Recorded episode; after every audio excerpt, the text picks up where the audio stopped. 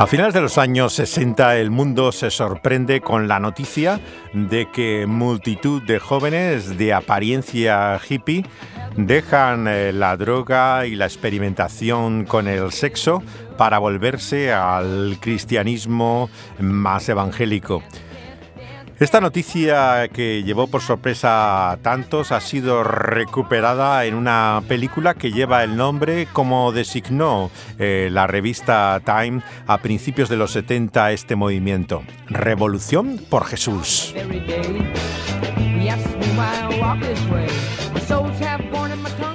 Lo que vemos en el cine es simplemente el episodio de lo que ocurrió en Costa Mesa, al sur de California, a principios de los 70 pero en esta serie de programas queremos volver al principio, a los antecedentes de donde venía el propio evangelista hippie Lonnie Frisbee, que es San Francisco, y tiene su origen en la fecha del verano del amor, en 1967.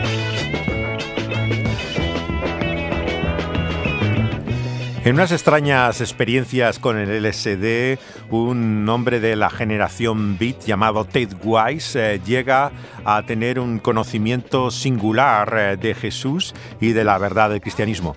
Se presenta en una iglesia bautista donde eh, vivía en el Valle de Mil con su esposa y entra así en contacto con un cristianismo ortodoxo que le forma en el conocimiento de la escritura y en la fe que ha experimentado juntamente con otras tres parejas eh, eh, que tienen una experiencia similar a él.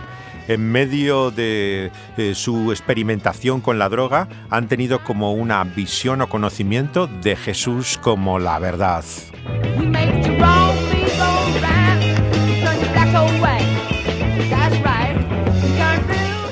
Una revista evangélica de dimensión nacional le sacó en la portada a Ted Wise eh, como cristiano psicodélico. La noticia rápidamente se extendió por todo el país y muchos pastores, evangelistas, grupos que trabajaban con jóvenes eh, empiezan a pasar por la misión que habían abierto en pleno verano del amor en Hyde en el cruce de calles de San Francisco donde se inicia el movimiento hippie.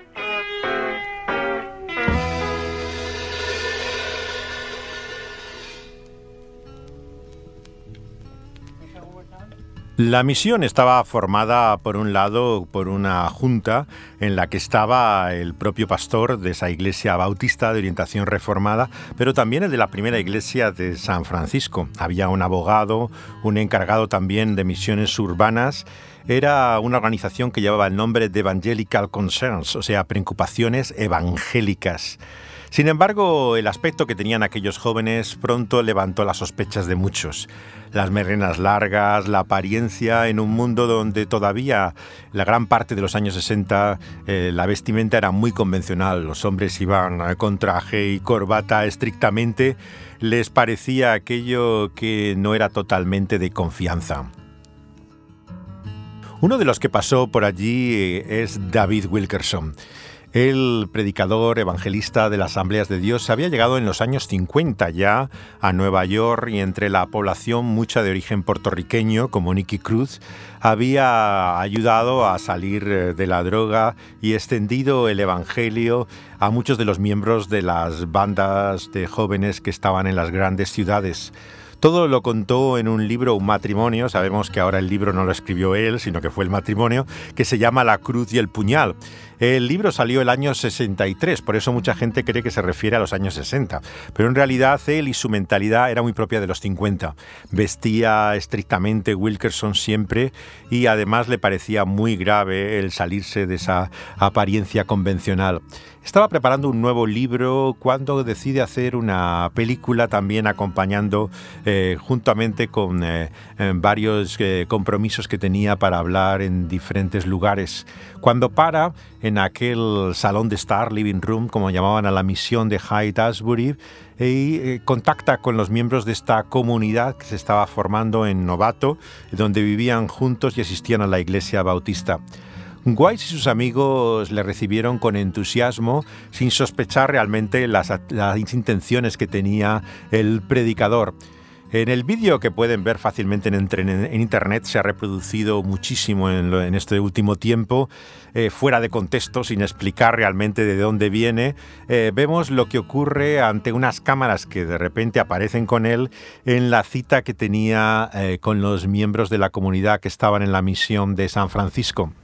You know, my idea of preaching Christ is to go out in the world and tell young people they can be cured of their habits, they can be set free. But from what I've hear, heard here, you fellows seem to be telling these young people that they can have Christ and still have their LSD, have their pot. And uh, another, just get rid of your hang-up. been listening. You haven't, Dan, telling. You haven't been yeah, listening. What, what Christ I heard you say uh, plot is groovy.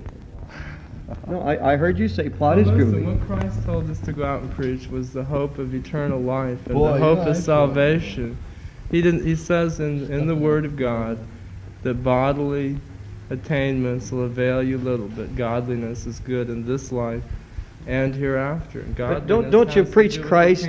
Don't you preach Christ can heal and change your life and, and Sure heal your problems? Sure can. Sure. Sure can. El predicador les hace varias preguntas, pero muy directamente les dice si un hippie que llega a conocer a Jesús eh, seguiría eh, tomando marihuana o LSD.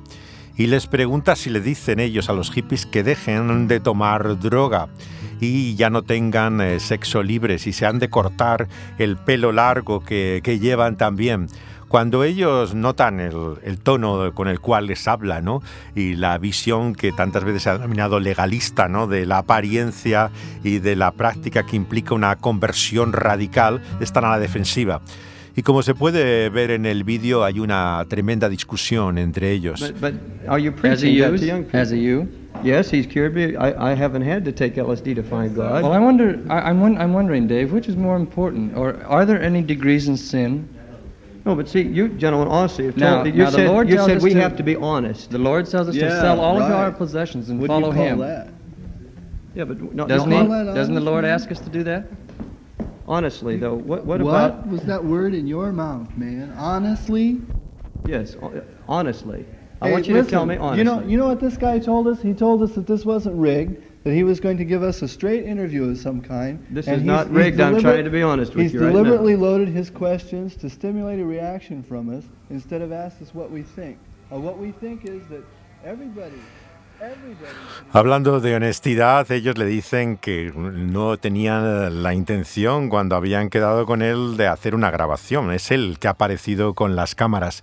Por eso esa misma noche Wilkerson llamó para disculparse, eh, haciendo otro intento para continuar la entrevista que había cortado el grupo al ver el tono que estaba adquiriendo.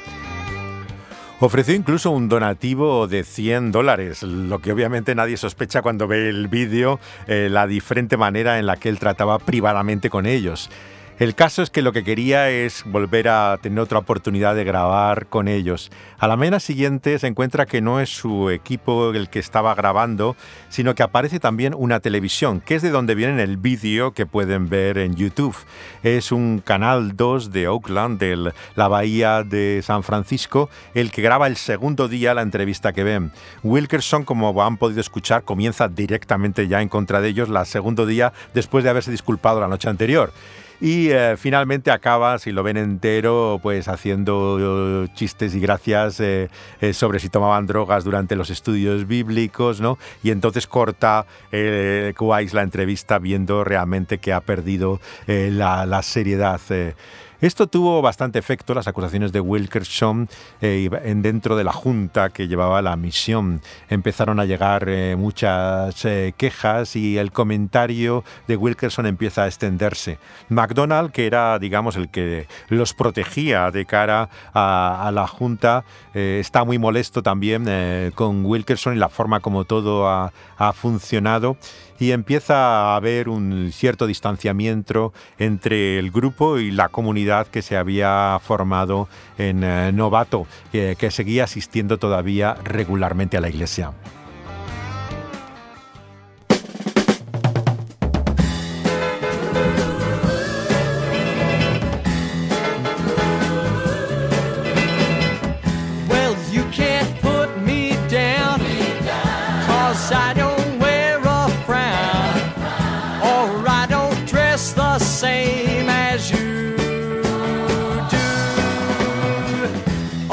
Cause my hair is long, or sing a different song. If Jesus loves me, so must you. Me puedes desechar porque yo no he visto la misma ropa que tú y llevo el pelo más largo, pero yo amo a Jesús también. Es la canción de Randy Matthews, uno de los primeros cantautores que surge del movimiento de la gente de Jesús a principios de los años 70. La discusión estaba a ese nivel, realmente. Iba finalmente sobre aspectos de apariencia, pero también de prácticas. Eh, lo que ocurre en, la casa que se divide a partir de entonces eh, es que por un lado hay una tendencia legalista a poner normas, como vemos luego, las prácticas de los centros de rehabilitación se basan en la disciplina, en el orden, y esto ya empieza a plantearse, ¿no? Y el tabaco fue el primer tema de discusión. Claro, eh, obviamente no hay un texto en la escritura que diga no fumarás, ¿no? Entonces eh, había diferentes opiniones al respecto. Eh, Judy, por ejemplo, había sido una fumadora empedernida. Eh, ella venía de un contexto más liberal. Recordemos que había estado en la Liga del Sexo Libre de Berkeley. Sin embargo, eh, la mujer de, eh, de, Hefner era bastante más conservadora, venía de un origen eh, protestante más estricto. Y deciden que nadie va a fumar dentro de la casa o en los alrededores de, de- de la, de donde vivían. Al mismo tiempo estaba todo claro el papel de la mujer, imagínense, claro, el papel tradicional. Tenían que guardar, mantener la casa, los niños. En aquel entonces no se planteaba siquiera que tuvieran la misma responsabilidad que los hombres en la misión eh, que tenían en Haighesbury. Pero lo que produce verdaderamente la mayor división es la entrada de un personaje llamado Weir Bill. De él vamos a hablar ahora. Era un hombre alto, de mediana edad, eh, y había sido pastor en el Medio Oeste. Al principios de la primavera del año 68 llega de visita de Ohio. Él había leído la revista Vida Cristiana, Christian Life, y había visto a Wise en la portada. Se presenta como un pastor que está llevando un campamento en Ohio. Su trasfondo era bastante más complicado. Él eh, venía de denominaciones evangélicas y reformadas eh, que se habían juntado con los congregacionalistas y formado la Iglesia Unida de Cristo el año 57. En el pasado había enseñado, decía, en la Universidad de Chicago e incluso Princeton y tenía un doctorado. Se presenta, por lo tanto, como un erudito, una persona con mucho conocimiento. Él eh, vemos que tiene una curiosidad al leer acerca de ellos y quiere saber eh, quiénes son. Eh, que escuchamos ahora su voz, eh, realmente va a formar lo que hoy en día se considera un movimiento sectario. Come on. Let's go. Uno se puede llevar muy bien con el doctor Will si uno es honesto, generoso y hace las cosas bien. Porque él es un perfeccionista. Hi, Dr. Rule. Had a great out today. Beautiful. day. That looks wonderful. Okay. I'll be up to see you. Good. Great. Su habilidad es extraordinaria. Él podría haber sido la cabeza de cualquier iglesia grande o de cualquier empresa porque tiene esa habilidad. Este es un vídeo promocional eh, de su ministerio en los años 80, en un vídeo en VHS, en, como vemos en español latino. Él realmente empezaba a agrupar un grupo de seguidores eh, que tenían varias características. Por un lado parecía un- una comunidad pentecostal, se hablaba en lenguas, había unas visiones de la profecía bastante extremas dispensacionalistas, pero también eh, es- estaban cercanos a ese movimiento no trinitario del pentecostalismo en su visión de Cristo. Eh, tenían un, rechazo incluso del bautismo por agua, eh, que es también extraño en el mundo evangélico, y una manía con que el Nuevo Testamento había sido escrito en arameo y no en griego koiné. Él realmente se presentaba como un estudioso de primer nivel y había creado en torno a una granja en eh, Knoxville, Ohio, eh, cerca de Toledo, eh, todo un ministerio que se llamaba el Poder para la Vida Abundante y que se ha conocido también en nuestra lengua había traído una serie de seguidores y, llega allí a Novato para explicarles lo grande que es él y lo que está haciendo, eh, pero también enseñarles sus propios énfasis, ¿no? Tenía teorías curiosas, como por ejemplo que la frase cada vez que pone en la Biblia unos pocos quería decir ocho. O sea, tenía muchas tonterías de este tipo siempre en, su enseñanza. Eh, era bastante pentecostal, se lleva a aprender a hablar en lenguas y hacía este tipo de grabaciones que pueden escuchar en internet ahora, que eran como cintas que se difundían. You know, all men and women have physical opportunities at times. And there are just so many things in life that come up that we just have to face up to. And we just stand with each other, we believe with each other, we love each other. Las semanas siguientes de su visita le bombardeó a particularmente el miembro de la comunidad llamado Steve Hefner. Hefner era el que venía de la radio, conocía a grandes figuras entonces de la cultura pop y le empieza a mandar mensajes personales e invitaciones para pasar con él el verano en su centro de Ohio. Aunque la música que acompaña a esas grabaciones que pueden eh, ver en YouTube era bastante desfasada y no le impresionó de modo alguna a Hefner, sin embargo reconocía su poco conocimiento y decide pasar el verano allí. Wise tiene una actitud crítica y Jim Dope, el eh, tercero del grupo, nota que tiene un interés insano en el pasado de su mujer en la Liga del Sexo Libre. Le empieza a preguntar detalles de lo que hacía, cómo era aquello, empieza a, ver como sospecha realmente a esta figura eh, sinuosa que recordaba a Wise un poco como un vendedor de coches de segunda mano. Le parecía alguien bastante eh, oportunista y poco fiable. Lo cierto es que en gran medida el grupo se divide en torno a la influencia de Weirville. Jim Dope se le ofrece una posición de pastor de jóvenes en una iglesia y él se marcha de la comunidad llevando un centro de rehabilitación eh, que tenía en Novato, la iglesia luterana. Hefner cae bajo eh, lo que es la influencia de, de Weirville y finalmente eh, Ted Wise deja el intento de mantener la comunidad cuando ya Lonnie Frisbee decide irse al sur de California y entrar en contacto con lo que sería la iglesia de Chuck Smith, de lo que habla la película. Así es como lo cuenta Kent Philpott, el actual pastor de, la iglesia bautista donde estaban ellos y que fue evangelista también en Haight-Ashbury aquel verano del amor. But I knew Lonnie from 1968, the House of Acts, led by Ted Wise, they came down and opened on Page Street a place called the Living Room. And the, the, the wives would bring, cook all this food, and we would have lunch and, and keep it going. And called the living room. People would come in, and we tell them, talk, talk to them about Jesus. El año 68 es cuando Philpott eh, conoce a Lonnie, dice, en el centro que tenían de misión eh, del Salón de Star y que venía de la Casa de los Hechos, que es como se llamaba la comunidad novato. He, he, he wasn't just all spiritual, spiritual. He was, he really wanted to, you know, theology wise, we'd be up on Hay Street and he'd start talking to people and traffic would stop because of the crowds that would form. And twice cops came to me and said, you got to break this up. There's no traffic moving on Hay Street. Philpott decía que la impresión que usaban en, entonces en, la, en, las calles de Haight-Ashbury era impresionante. Se reunía tal gente alrededor suyo cuando hablaban y daban testimonio que el tráfico se paraba y tenía que venir la policía para que se apartaran eh, porque no podían los coches atravesar las calles.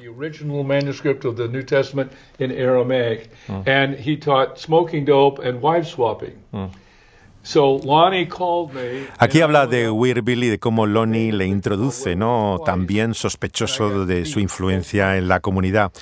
Él dice que no solamente vemos que creía que el Nuevo Testamento estaba en griego koiné, sino que aprobaba el fumar marihuana y el intercambio de parejas. Eh, estas son las acusaciones que luego se hicieron de Weirville bastante conocidas, ¿no? Por una serie de, abusos que se daban también de mujeres en su centro y que uh, dañó considerablemente su reputación. Pero desde luego, como dice Philpott, desintegró la primera comunidad de la gente de Jesús que surge tras la revolución eh, del año 67. Lonnie just wanted to say, is this a good group? Am I, am, uh, this, this is this okay? And uh, La pregunta de Lonnie por la que le lleva a conocer a Weirville era si realmente era bueno, si merecía estar ahí. Eh, la impresión que da Philpott es que él tenía más autoridad, digamos, espiritual eh, que podía tener. La verdad es que Wise y Philpott no se eh, conectan bien, ¿no? realmente eran bastante diferentes entre sí y eran los dos cabezas de referencia, ¿no? Philpott tenía mucho más formación teológica, era, por lo tanto, alguien que podía ser visto con autoridad, pero Weiss era un hombre de más experiencia en la vida, era un hombre más eh, maduro y una figura más paternal para personas como eh, Lonnie, que no tenía, por cierto, ningún indicio de homosexualidad en aquella época. Según dice eh, Weiss, él nunca percibió esto el tiempo que vivió juntamente con ellos en Novato. El tema comunitario viene también de ese deseo de unión que expresa esta canción de Love Song, una de las primeras bandas de la gente de Jesús ya en Costa Mesa, California.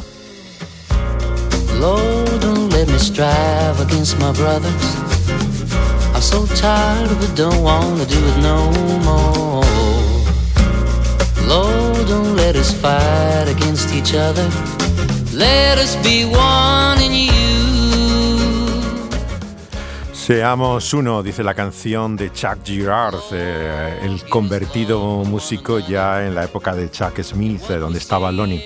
Los cuatro matrimonios que vivían en el norte de California, San Francisco, en Novato, tenían una caja en común. Separaban la décima parte como una especie de diezmo para Dios y del resto, y cualquiera podía ir al cajón, poner y sacar dinero. Recuerda el cuarto de los miembros del grupo, Bobby Sands. Así que se pueden imaginar los problemas que tenían, ¿no?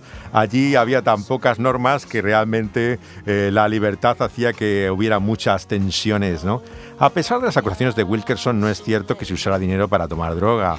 Eh, es cierto que algunos de ellos fumaban a veces marihuana cuando se lo ofrecía a alguien cuando estaban hablando con ellos, pero tampoco lo hacían dentro de la comunidad. Y luego Dan Sanz dijo que tenían también que dejar de tomar marihuana del todo, que era una piedra de tropiezo para otros. Y Weiss empezó a entender que la Biblia llama a tener una mente sobria. Y el tabaco entonces empieza a ser también un problema para muchos de ellos. En cierta forma es interesante su experimento porque fue no un centro de rehabilitación, como pueden ver, sino que era realmente un experimento de comunidad cristiana de gente que venía de un mismo ámbito, pero que empieza a distanciarse. La influencia de Weirville, como hemos dicho por un lado, la experiencia pentecostal, que algunos asumen totalmente, pero otros como Weiss es reticente a todos los dones también que implicaba, era mucho más crítico.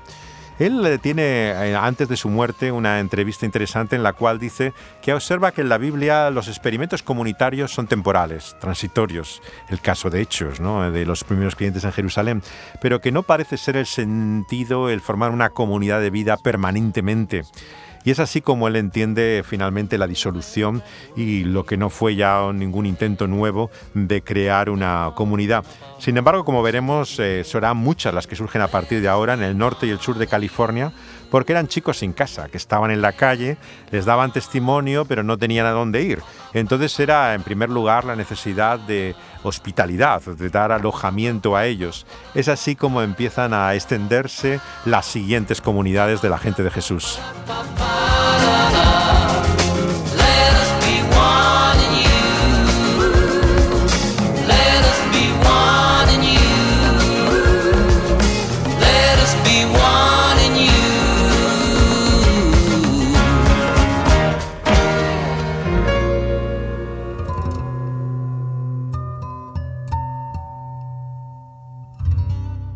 Que siempre que hay un movimiento genuino del Espíritu de Dios, como en toda la historia de los avivamientos, Philpott lo observa, él no era consciente entonces de que estaban en medio de un despertar espiritual, se da cuenta después viendo que ya no hay la misma reacción de la gente, el mismo interés, ¿no?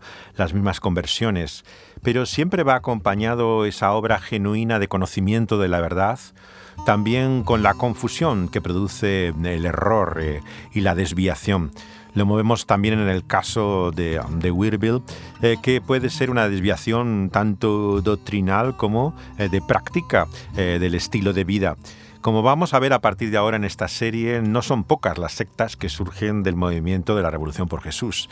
Y esto, lejos de contradecir su carácter genuino, demuestra cómo es un verdadero avivamiento en el sentido histórico del término. Muchas de las sectas que hoy conocemos nacen a la vez que grandes despertares espirituales en la historia. Es la forma en que habitualmente y recurrentemente eh, se produce a lo largo del, tiempo. De ello seguiremos hablando en nuestros próximos programas sobre la Revolución por Jesús.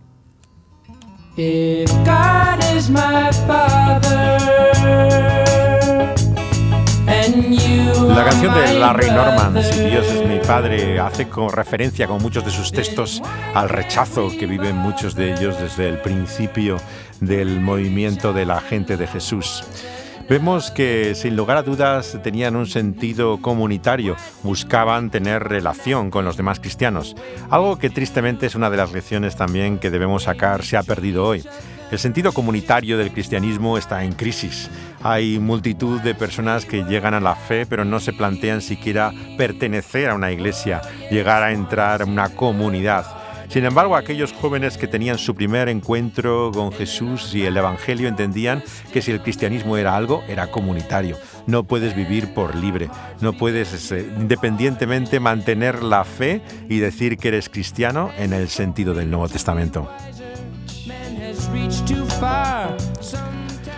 Pueden escuchar los programas en vivo cuando se emiten en Dynamis Radio, pero también están luego subidos como podcast en plataformas que tiene la emisora, como la de SoundCloud eh, o iVoox, eh, como El Pulso de la Vida. Pueden encontrar en Dynamis Radio, en SoundCloud y en iVoox, así como en Spotify. Y también incluso en Apple eh, pueden encontrar eh, todos los podcasts de esta serie de la Revolución por Jesús.